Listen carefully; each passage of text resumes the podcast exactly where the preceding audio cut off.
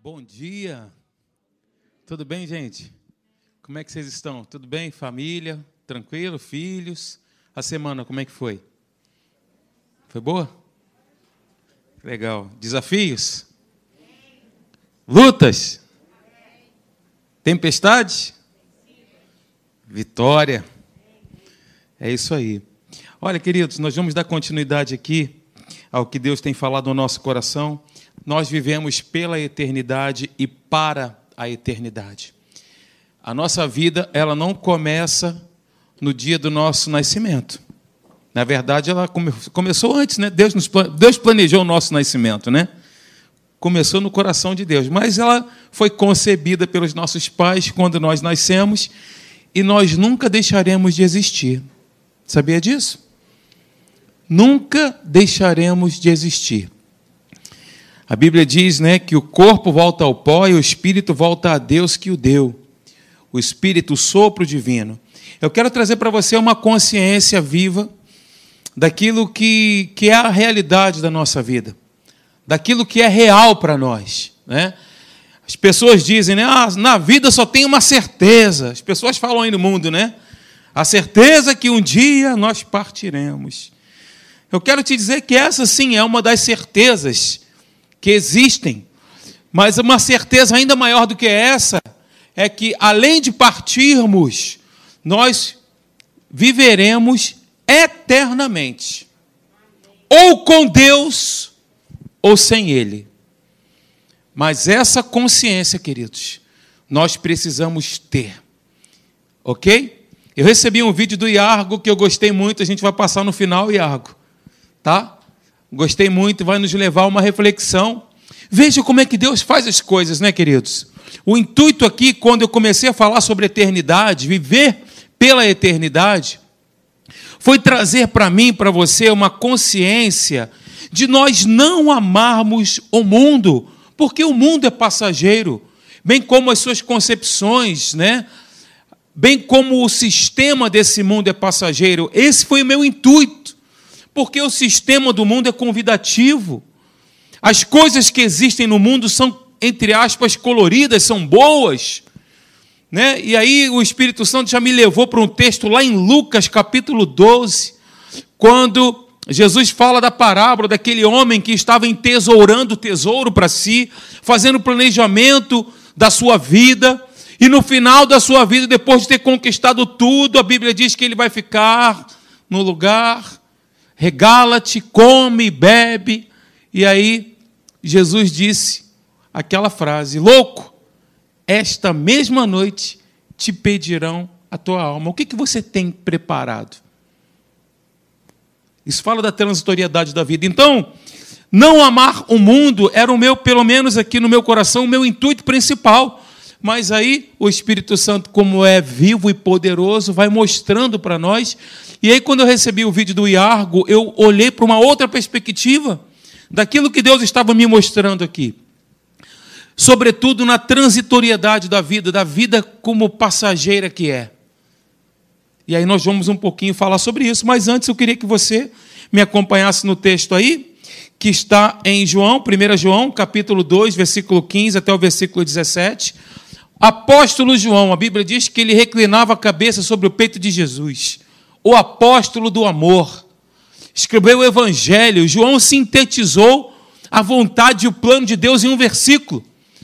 Porque Deus amou o mundo de tal maneira que deu o seu Filho unigênito, para que todo aquele que nele crê não pereça, mas tenha vida eterna. João, debaixo dessa revelação, sintetizou o plano e a vontade de Deus para com a humanidade. E aí escreveu as epístolas, que nós conhecemos aqui, referindo-se à igreja, muitas das vezes chamando filhinhos, tratando a igreja com muito amor, com muito carinho. Amados, filhinhos, e aí, posteriormente, recebeu aquela revelação de Apocalipse, né, a revelação dos fins, do fim do tempo, dos tempos. Eu quero então hoje contigo, 1 João capítulo 2, versículo 15 a 17, me acompanhe, por favor, faça isso com atenção, atentamente, comendo cada palavra, tá bom? Eu leio, diz assim: Não ameis o mundo, nem as coisas que há no mundo. Se alguém amar o mundo, o amor do Pai não está nele. Porque tudo o que há no mundo, A concupiscência dos olhos, aliás, a concupiscência da carne, a concupiscência dos olhos e a soberba da vida não procede do Pai, mas procede do mundo. Ora, o mundo passa, bem como a sua concupiscência. Aquele, porém, que faz a vontade de Deus permanece para sempre. Se você analisar o contexto aí dos versículos em cima, João ele passa do encorajamento, da advertência, ele faz uma transição para o nosso relacionamento com Deus. Porque nos versículos acima, fala aí, ó, se você olhar do versículo 12 até o versículo 14, a palavra conheceis, a palavra conhecer a Deus é citada pelo menos umas três, quatro vezes aí. Então isso fala de de um relacionamento vivo com Ele, de um relacionamento ímpar com Deus. Então, João, ele passa do encorajamento para a advertência. Ele passa de um conhecimento relacional com Deus para uma advertência. Já no versículo 15 a gente vê isso. Olha, vocês que são filhos de Deus, que conhecem a Deus, que se relacionam com Ele, não amem o mundo, nem tudo o que há no mundo. A marca do verdadeiro crente, queridos, é conhecer a Deus. Do verdadeiro crente, o crente maduro é conhecer a Deus. E a outra marca que João diz é não amar o mundo. Conhecer a Deus e não amar o mundo. Lembram daquela ilustração das crianças no hospital que eu falei para vocês? As crianças foram no hospital com a professora. Estou relembrando para quem não, para quem não ouviu. E aí a professora, né, as criancinhas ali caminhando nos corredores, todo mundo de branco. Aí no final a professora pergunta: alguém tem aí um questionamento? Quer fazer alguma perguntinha? Criança sempre tem pergunta para fazer, né? E aí uma das crianças levantou as mãos e perguntou: professora, por que, que toda hora eles têm que lavar as mãos? Aí ela respondeu: por duas razões. Por quê? Primeira, porque elas amam a saúde, e segundo, porque elas odeiam os micróbios. Elas amam a saúde e odeiam os micróbios.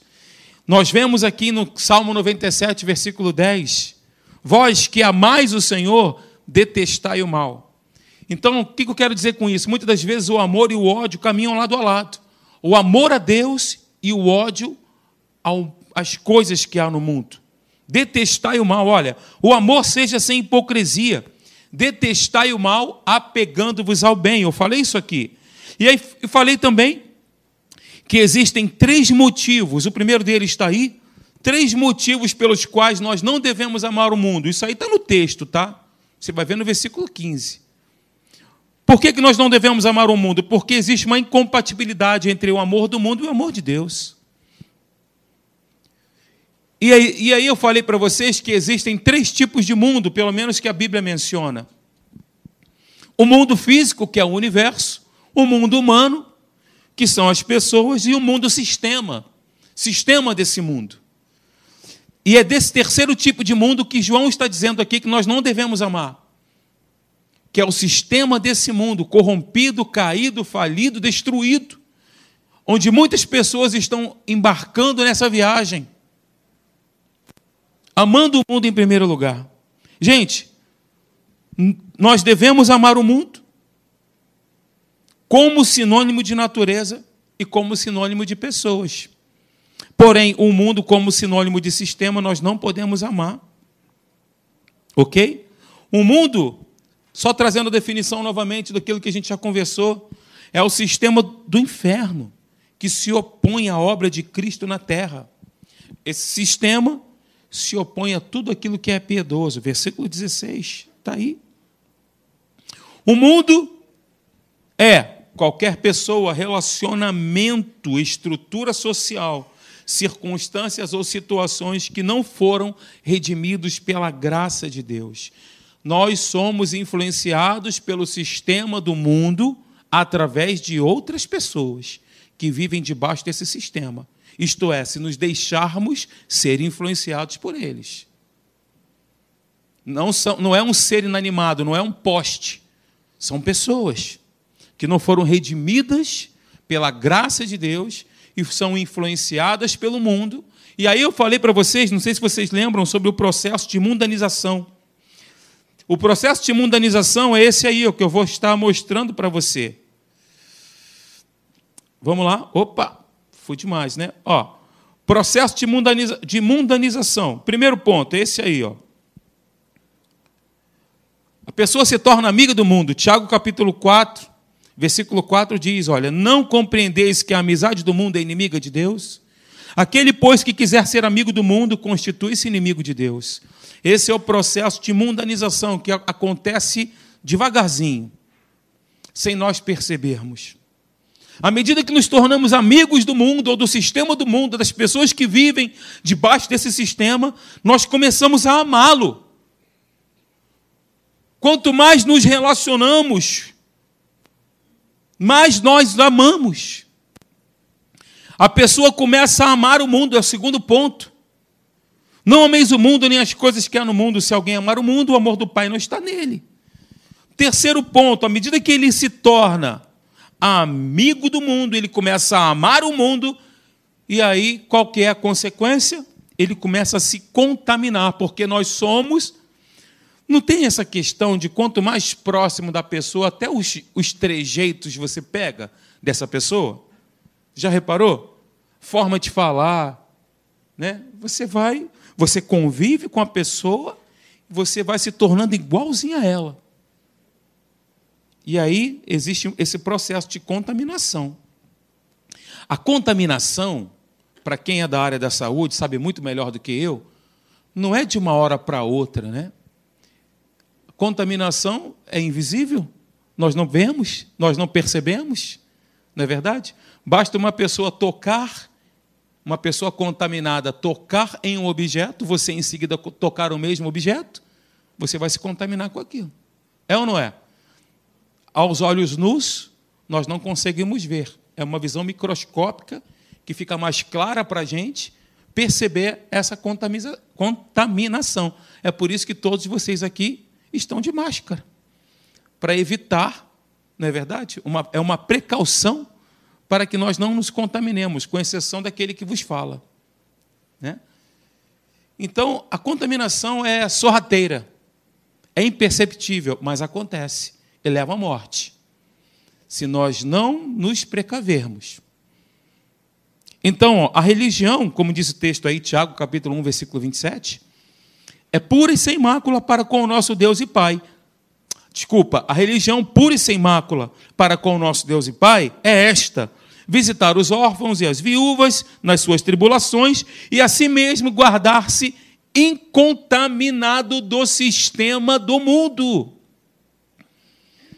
A pessoa se torna amiga, ela ama, começa a amar. O amor não é uma decisão, amor não é um sentimento. Não é verdade? Só relembrando. Amigo, começo a amar, me contamino sem perceber, e diante dessa situação, o que, que, vai, o que, que vai produzir? Eu vou começar a tomar a forma do mundo. Começar a falar como as pessoas falam, pensar como as pessoas pensam, agir como as pessoas que estão debaixo do sistema do mundo agem. Isso é tudo sorrateiro, percebeu? Como são borrifadas estratégicas do inferno. E aí começamos a tomar a forma do sistema desse mundo. Ih, está falando esquisito, está saindo uns marimbondos, está tá declarando né, uma, umas palavras estranhas, contradizendo o que está escrito. Isso é um processo de contaminação. E aí nós já pregamos aqui inúmeras vezes, inclusive o pastor Marcelo falou aqui na, na Experimente Atos, sobre mudança de mentalidade, citou esse texto. E não vos conformeis com esse século, ou seja, não tomem a forma do sistema desse mundo, não é século 21 ou 22, não é uma numerologia, mas fala de um sistema corrompido que é sorrateiro e que entra na igreja também. Se a gente não ficar ligado, queridos. Mas, mas, como diz pastor Fragale, mas Transformai-vos pela renovação da vossa mente, para que experimenteis qual seja a boa, agradável e perfeita vontade de Deus. Nós poderíamos ficar nesse texto aqui fazer uma série dele, mas eu vou pular, vou deixar isso para que você possa experimentar na Atos essa disciplina, tá bom? Então faça sua inscrição. em seguida, o que acontece? Lembra do processo? Acontece isso aí, ó. Eu tomei a forma, o que, que vai acontecer? Condenado com o mundo. É assim que acontece. Mas, pastor, eu fui destinado e criado para o céu.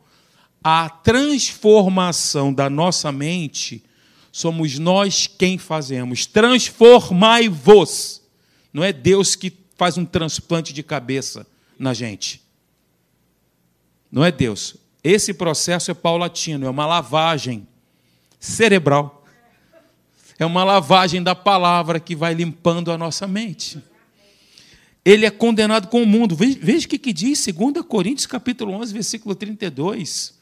Olha, mas quando julgados, somos disciplinados pelo Senhor. Porque o pai disciplina o filho que ama. Ele quer que o filho acerte. Sim ou não? Para não sermos condenados com o mundo. Nós somos disciplinados por Deus, exortados por Ele, para não sermos condenados com o sistema corrompido, falido, destruído, fracassado, miserável desse mundo. Ok, gente?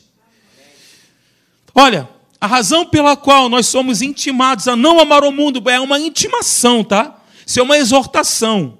Você está sendo intimado, está recebendo uma intimação celestial. Isso é uma intimação, isso é sério. A não amar o mundo é que o amor pelo Pai e o amor do mundo são, não são, aliás, pelo mundo são mutuamente exclusivos. Ou nós amamos a Deus 100%, não tem como amar a Deus 100%. Não tem, aliás, não tem como amar. Eu pensei numa coisa, falei outra. Não tem como amar a Deus 90%. O amor a Deus, a igreja, as pessoas, a obra de Cristo é exclusivo, irmãos. Você entende assim? Não tem como dividir. Não há divisão. É impossível amar a Deus e ao mundo ao mesmo tempo. É impossível haver um vazio dentro da alma. Ou a gente está cheio de Deus ou cheio de pensamentos do mundo. Ou a gente está cheio do Espírito Santo ou cheio de carrapichos. Não tem como. O pessoal fala assim, né, aí fora, mente vazia é? Quem disse que a mente está vazia? Isso é uma estratégia do diabo. A mente está cheia de pensamentos das trevas. A gente estava vindo para cá agora, eu e a Cláudia, tinha um cara para se jogar da ponte, estava agarrado num negócio lá. Aí a Polícia Federal, tudo lá, e a gente começou a orar assim, em nome de Jesus, espírito de morte, nós te repreendemos, Satanás, seu imundo, desgraçado. Comecei a, entre aspas, né, xingar o inferno. Né? Tira a tua pata daí, a tua pata imunda. O cara estava para se jogar lá. Gente, enquanto isso, nós estamos aqui, né? Para para pensar nisso. Tem tantas pessoas nesse momento tão influenciadas com pensamentos de treva, pensamentos de morte, que estão dando cabo da sua própria vida e nós estamos aqui. Porque nós decidimos estar aqui e você está aqui para receber uma palavra na sua vida, para você dedicar a sua vida e para que nós possamos entrar na rota, né, Pastor Marcelo? Na rota que Deus tem preparado para nós, irmãos. Amém? Nós não fazemos isso nos vangloriando, estamos aqui por vanglória. É pela misericórdia de Deus, pela bondade de Deus, o amor acolhedor de Deus. Deus nos escolheu, né? Ele nos escolheu, graças a Deus por isso. Diga assim, Senhor, obrigado. Obrigado por quem o Senhor me escolheu. Eu estou aqui hoje. Obrigado, eu sou grato a Ti, meu Deus. Tantas pessoas sofrendo. Tantas pessoas. Um abismo vai chamando um outro abismo e a pessoa vai mergulhando naquilo, naquilo e vai se afundando ainda mais. Né, que nós possamos ter esse coração, né, irmãos, de nos colocarmos na brecha em prol dessas pessoas, intercedermos, orarmos, esse é o papel da igreja. Bem, olha, em segundo lugar, então, qual é o segundo motivo pelo qual nós não devemos amar o mundo? Eu falei aqui, né, só estou relembrando. Por causa dos resultados opostos entre o amor do mundo e o amor do Pai. Porque o, tudo que há no mundo, a concupiscência do, da carne, dos olhos, a soberba da vida, não procede do Pai, mas procede do mundo. E o sistema desse mundo, ele usa, queridos, armadilhas para nós. Armadilhas, que as armadilhas geralmente a gente não. As pessoas. Já, já viu no Discovery Channel, um canal qualquer de, né, de curiosidades assim? É, eu gosto muito de ver né, dos animais, tal, eu adoro. E aí as pessoas colocam lá a armadilha para que para pegar os animais. Qual que é o detalhe da armadilha? A pessoa não vê. Aliás, o animal não vê, né?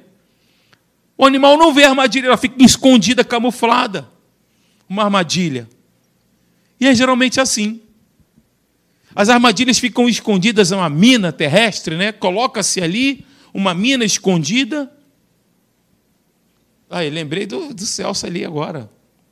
Desmineri. Como é que é? Desminagem. É um desminerador. tá bom, depois tu, tu me fala. E ela fica ali escondida, as armadilhas são assim. O inferno usa armadilhas e esconde para que a gente possa pisar nelas. Então, quais são as armadilhas, como, como nós vemos aí no texto, versículo 16? Quais são as armadilhas? A concupiscência da carne, fala daquelas tentações que nos atacam de dentro para fora, são desejos escondidos. É o apelo para viver o prazer imediato, é endeusar os prazeres puramente físicos e carnais, é viver sob o império dos sentidos. Eu vejo, eu sinto e eu vivo com base nisso. A concupiscência da carne simboliza a vida dominada pelos desejos, queridos com pouco respeito por nós mesmos e por outras pessoas, a ponto de usá-las como coisas. Pessoas não são coisas. Pessoas são pessoas, criadas à imagem e semelhança de Deus. O sistema do mundo é a vitrine que busca satisfazer os desejos da carne. E aí eu falei aqui, né, que uma coisa boa em si mesma, não sei se você lembra disso, pode ser pervertida quando ela nos controla. Por exemplo, comer é uma coisa ruim? É maravilhoso. Eu amo. Eis aqui uma pessoa que ama comer. Nota-se, né?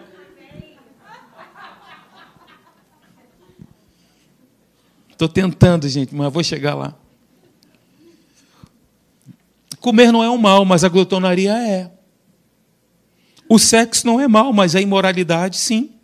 O sono não é coisa ruim, mas a preguiça é. Então, uma coisa boa em si mesma pode ser uma coisa ruim, se feita de uma maneira ruim. Foi o que veio.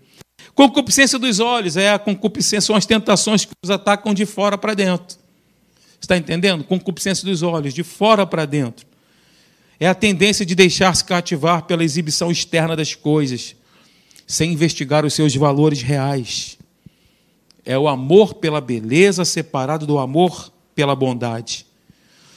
É o espírito que não pode ver nada sem desejá-lo. Eu tenho que ter, eu quero aquilo. Uma vez eu estava indo para a faculdade, morava em Duque de Caxias, estudava na faculdade, lá na Faculdades Reunidas, professor Nuno Lisboa. Eu lembro disso como se fosse hoje. A faculdade era lá em Vargem Grande, foi a primeira faculdade que eu fiz. Imagina, em Caxias, Vargem Grande, Estrada do Rio Morto, longe. Eu tinha 18 anos, 18, 19 anos, por aí. E aí eu estava no ônibus, sabe como é que é, né, irmão? Quem, quem pega ônibus sabe, né? Estava no ônibus lotado, né? Pegava o ônibus da faculdade, depois pegava um outro ônibus para ir para a freguesia, depois da freguesia pegava outro, até lá. Eu estava no ônibus e vi um cara parar com um carro assim bonito, um carrão, sabe? Do lado assim, e eu na janela, um calor danado ali. Duro! Pensa num cara duro duro igual um coco.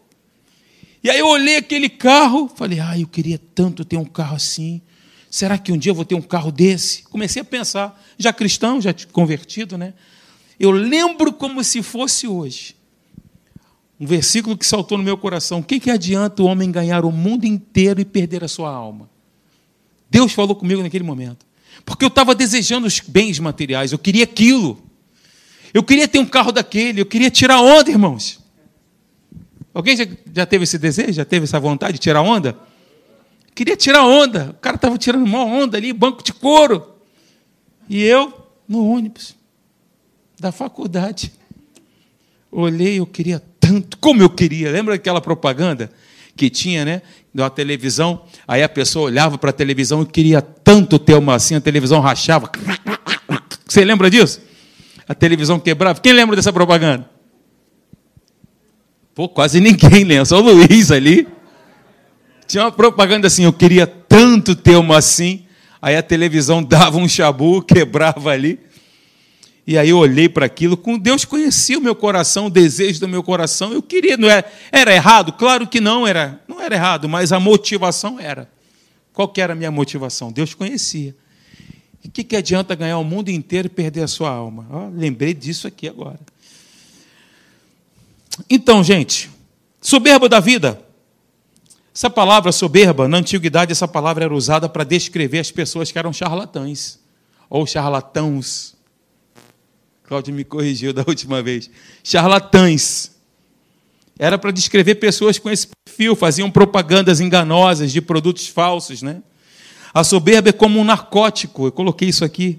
Produz uma alucinação ilusória em nós mesmos. Deus resiste a esse perfil de pessoa, né?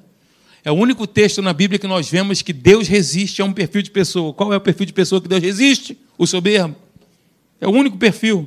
É a vanglória com coisas externas como riqueza, posição social, inteligência, poder, beleza, joias, carros, vestuário, tudo isso. É gostar dos holofotes, é o desejo de brilhar ou ofuscar os outros. E, gente, pasmem, há pessoas que sacrificam a própria integridade para ostentar poder, posses e honras. É isso que acontece. Terceiro motivo pelo qual meu Deus, será que eu vou conseguir? Vou. Vou ficar aí contigo, pelo menos eu tenho uns, sei lá. Vamos lá, vamos nessa. Não quero te assustar, não, mas eu quero terminar essa mensagem hoje. Terceiro, por causa da transitoriedade do mundo contrastado com a eternidade daquele que faz a vontade de Deus. E aí, João, esse é o meu ponto, ele faz o contraste de dois tipos de vida: a vida vivida para a eternidade e a vida vivida para o mundo. Esse é o contraste que João faz. A vida vivida para a eternidade e a vida vivida para o padrão e sistema desse mundo. São dois estilos de viver. Gente, nós não devemos amar o mundo por duas razões. Olha aí na tela. Primeiro, por causa da transitoriedade. Segundo, por causa da permanência daqueles que fazem a vontade de Deus. Duas razões pelas quais nós não devemos amar o mundo: porque o mundo é passageiro, e segundo, por causa da permanência daqueles que fazem a vontade de Deus. E aí eu quero destacar com você dois pontos. O primeiro deles é esse aí, ó. O primeiro deles é esse aí. É esse aí. É esse. Transitoriedade do mundo. Ô palavrinha, hein? João está dizendo aqui que nós não devemos amar o mundo, porque, sabe por quê? Porque esse mundo é um mundo condenado. Sabe por quê? Porque chegou a nova era e a era presente já está condenada. Por isso que nós não devemos amar o mundo. O mundo e as suas trevas estão se dissipando, nós estamos vendo aí. E os homens, na sua concupiscência mundana, também passarão com esse mundo. Gente, o mundo não é permanente. Um dia esse sistema vai passar, seus prazeres e encantos passarão. A grande meretriz, a grande Babilônia, que está lá no livro de Apocalipse, o sistema desse mundo corrompido e mal com seus encantos cairá, queridos. A grande Babilônia cairá e vai entrar em colapso. Nós vamos ver isso mais à frente, se Deus permitir. O mundo não permanecerá para sempre. Nós que somos maduros, o cristão maduro considera-se estrangeiro e peregrino nesse mundo. A nossa pátria não é aqui. Ele não tem cidade permanente aqui, mas procura a cidade que está por vir. Olha, vem aqui comigo. Filipenses capítulo 3, versículo 20 diz, né? Eu vou mostrar o texto aí, pois a nossa pátria está nos céus. Veja, não podemos nos sentir em casa nesse mundo, essa não é a nossa casa. Não é a nossa casa, gente. Jesus disse que nós não somos do mundo, embora estejamos nesse mundo. E aí o texto de Filipenses capítulo 3, versículo 20 fala aí, ó: "Pois a nossa pátria está nos céus, de onde também aguardamos o Salvador, o Senhor Jesus Cristo, que voltará para buscar os seus." É o nosso caso, irmãos. Amém, Jesus? Aleluia!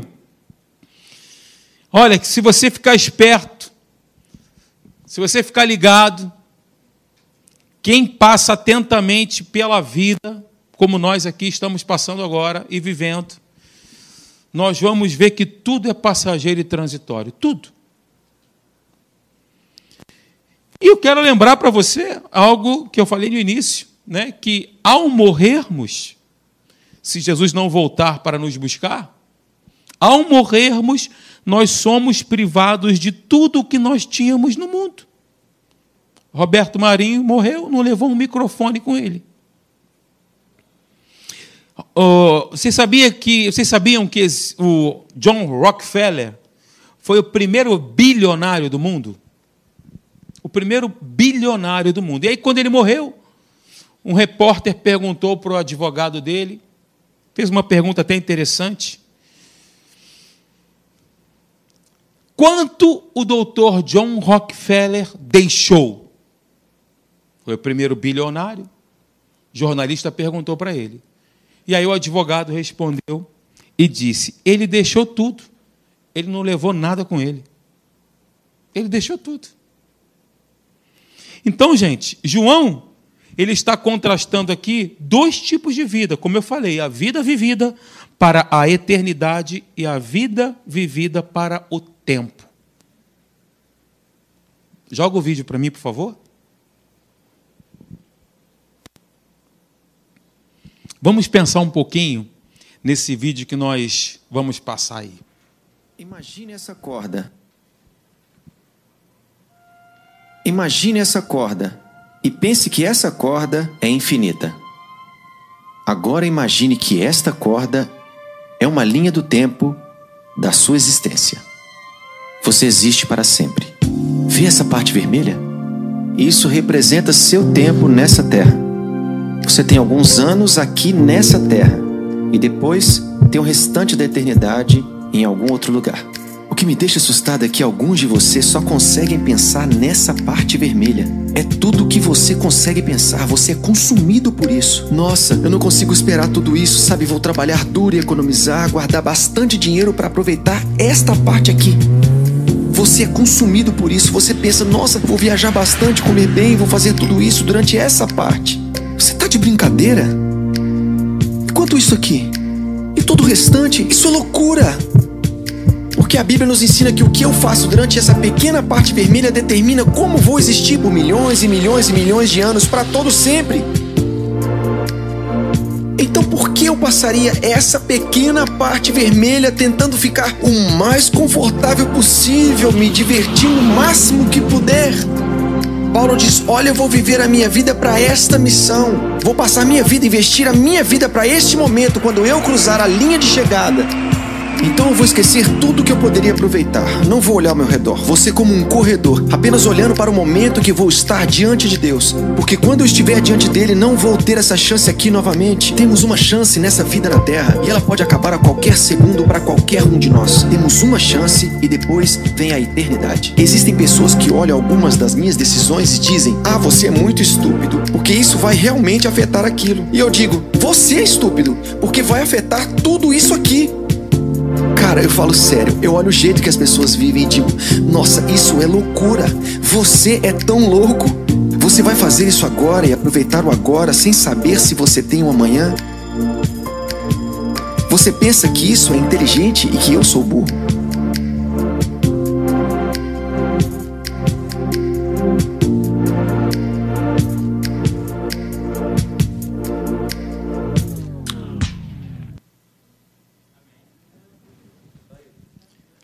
Você é estúpido. Vai para a igreja. Você vai em todos os cultos. Não sai da igreja. Por que você não sai da igreja? Pô, vai viver a vida. Vai viver a vida, só vive na igreja, vem para a igreja no sábado, vem na igreja, vem para a igreja no domingo. E o pastor fica ali, vem para a igreja, faz atos. Enche a paciência, não enche, irmão? Pastor, enche a paciência.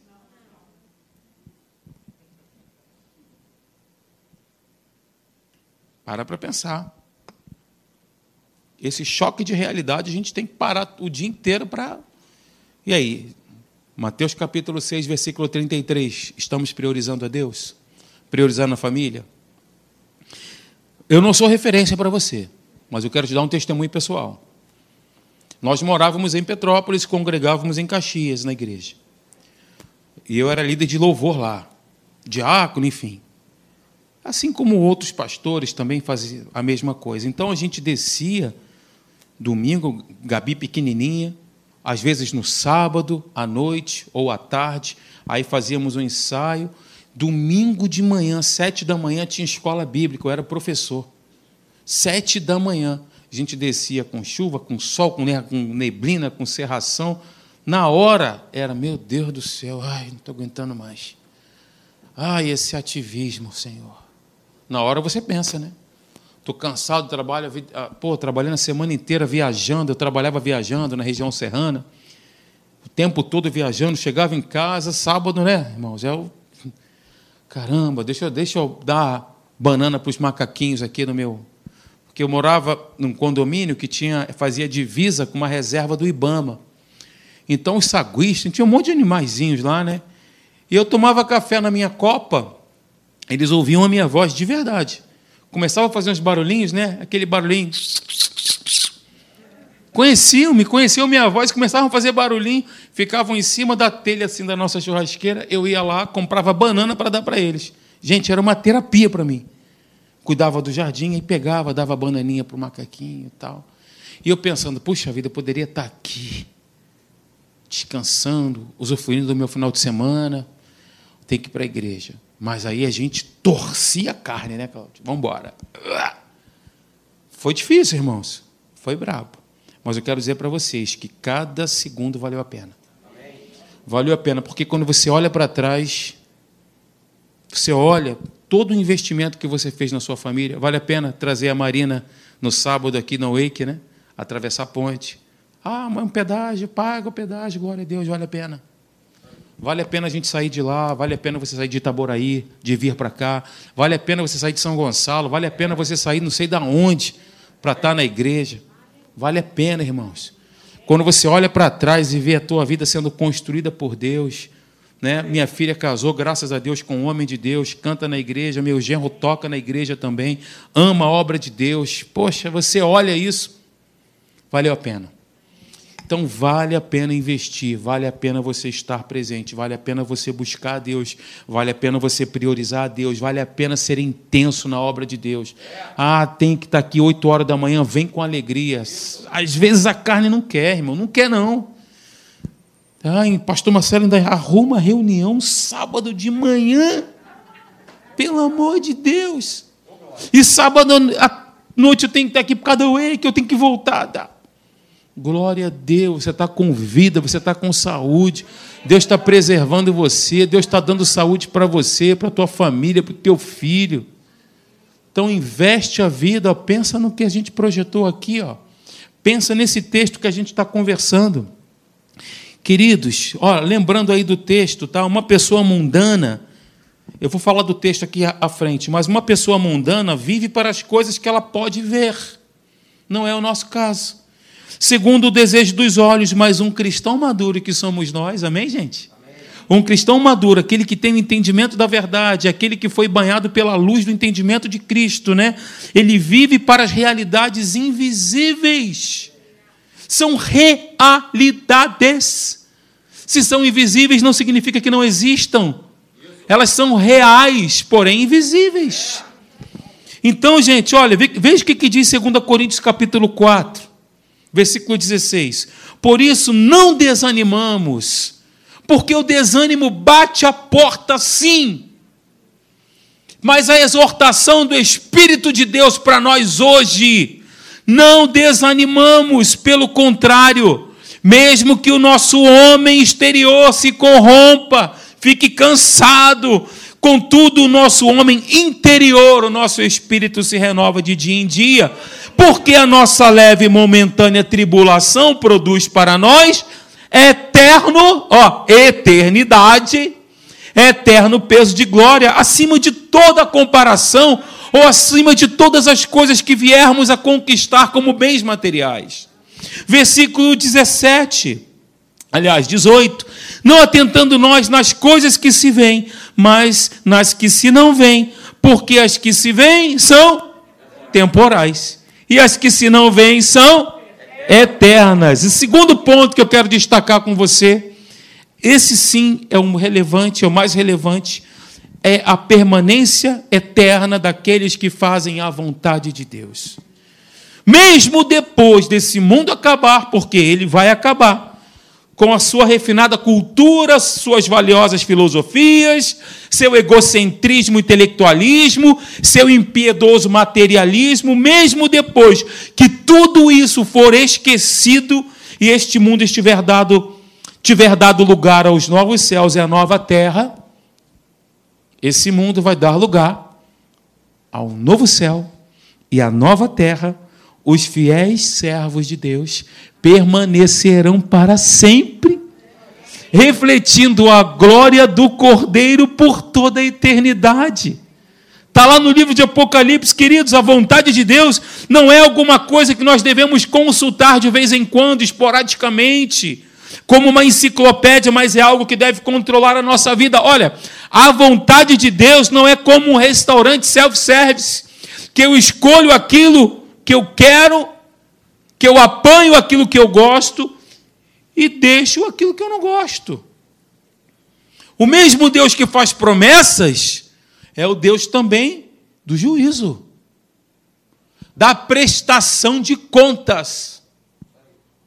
Então, queridos, para nós experimentarmos, porque essa é a vontade de Deus, experimentarmos a perfeita, boa, agradável vontade dele, primeira coisa, devemos renovar nossa mente. Então, nós precisamos, para renovar nossa mente, nós, nós temos que estar ativos na igreja, na obra dele, com a igreja reunida juntos. Um momento de união, gente. O momento da gente estar junto. O momento de você estar congregado. Esse é o momento. O momento que nós estamos vivendo é para estarmos juntos. Não tem lugar para o cansaço. Não tem lugar para o desânimo. Nós estamos em uma guerra, onde nós somos mais do que vencedores em Cristo Jesus. Aleluia! Em Cristo Ele sempre nos conduz em triunfo. E aí João diz que nós não devemos amar o mundo, porque o mundo passa. O investimento no mundo é um péssimo negócio. Abra comigo a sua Bíblia e eu encerro no texto, por favor. Em Lucas, palavras da salvação. Palavras do Senhor Jesus. Lucas capítulo 12,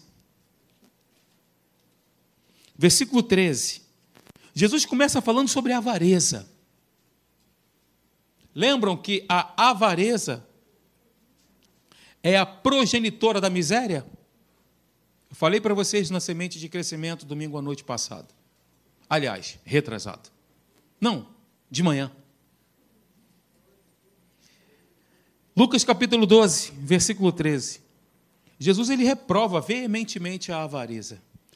Eu quero ler esse texto com você. Veja bem, Jesus dá um choque de realidade naquele povo ali e mostra a real. Jesus manda a real para eles. Versículo 13. Nesse ponto, um homem que estava no meio da multidão lhe falou: Mestre, ordena meu irmão que reparta comigo a herança. Mas Jesus lhe respondeu: Homem, quem me constituiu juiz ou partidor entre vós? Então, então lhes recomendou: tende cuidado e guardai-vos de toda e qualquer avareza, porque a vida de um homem não consiste na abundância dos bens que ele possui. E lhes proferiu uma parábola, dizendo: o campo de um homem rico produziu com abundância. E arrazoava consigo mesmo, dizendo: Que farei? Pois não tenho onde recolher os meus frutos. E disse: Farei isto: destruirei os meus celeiros, reconstruí-los-ei maiores, e aí recolherei todo o meu produto e todos os meus bens. Note, meus produtos, meus bens, tudo é meu, né? Eu conquistei. Então, direi à minha alma: Tens em depósito muitos bens para muitos anos. Descansa, come, bebe, regala-te. Mas Deus lhe disse: Quem é que disse? Deus. Louco, esta noite te pedirão a tua alma. E o que tens preparado? Para quem será? Olha que pergunta. Será para quem? Para Deus? Ou para o lugar de fogo e enxofre? Assim é o que entesoura para si mesmo e não é rico para com Deus. Eu fiquei pensando, rico para com Deus. O que vem a ser rico para com Deus? Para e pensa. Pede o Espírito Santo para iluminar o teu entendimento. O que quer ser rico para com Deus? Nós temos na palavra a revelação da vontade de Deus. A vontade de Deus está revelada nas, nessa palavra. Concordam comigo? Nós temos aqui, ó, a vontade de Deus não é oculta para nós, está revelada. Rico para com Deus. Ser rico para com Deus é ser tudo aquilo que Deus nos criou para ser. Ser rico para com Deus é descedentar o outro. Ser rico para com Deus é viver uma vida como se você realmente fosse Jesus. Jesus não viveu para outras pessoas? Ser rico para com Deus é ter uma missão, um propósito, sempre olhando para a pessoa que está do nosso lado, sempre olhando para o bem das pessoas que estão próximas a nós, não necessariamente a igreja. Eu digo pessoas. Paulo disse: olha, no que depender de vós, tende paz com todos os homens. Todas as pessoas. Ser rico para com Deus é amar a igreja. Ser rico para com Deus é ser misericordioso, é frutificar o fruto do Espírito, mansidão, domínio próprio, benignidade, bondade, fidelidade. Ser rico para com Deus é amar e honrar os pastores. Ser rico para com Deus é honrar as autoridades, é orar por elas e não reclamar, não murmurar, não fazer pré-julgamentos das pessoas, porque você é um filho de Deus. Você é uma filha de Deus. Ser rico para com Deus, o que, que é? Quem dá mais? O que, que é ser rico para com Deus? E para você, o que é ser rico para com Deus? Hum? Alguém quer contribuir? Fazer a vontade do Pai, sim. Trocando em miúdos todas essas coisas que eu disse. Ser rico para com Deus, viver, viver uma vida de gratidão, queridos. É separar-se, viver uma vida de santidade, uma vida honesta, reta. Isso é ser rico para com Deus. Mas o ponto principal aqui do texto, o ponto principal aqui do texto, é que Jesus disse: Olha, Deus disse, essa noite o teu tempo aqui terminou. E aí? E o que, que você tem preparado? Tem acumulado aonde? Tesouros no céu ou tesouros na terra? Tesouros no céu, a traça e a ferrugem não consomem. Tesouros no céu. Você sabia que quando nós oramos uns pelos outros, quando nós intercedemos uns pelos outros, também estamos fazendo a vontade de Deus? A Bíblia diz, né, orai uns pelos outros para serdes curados. Então, eu queria que você ficasse de pé um minuto, por favor.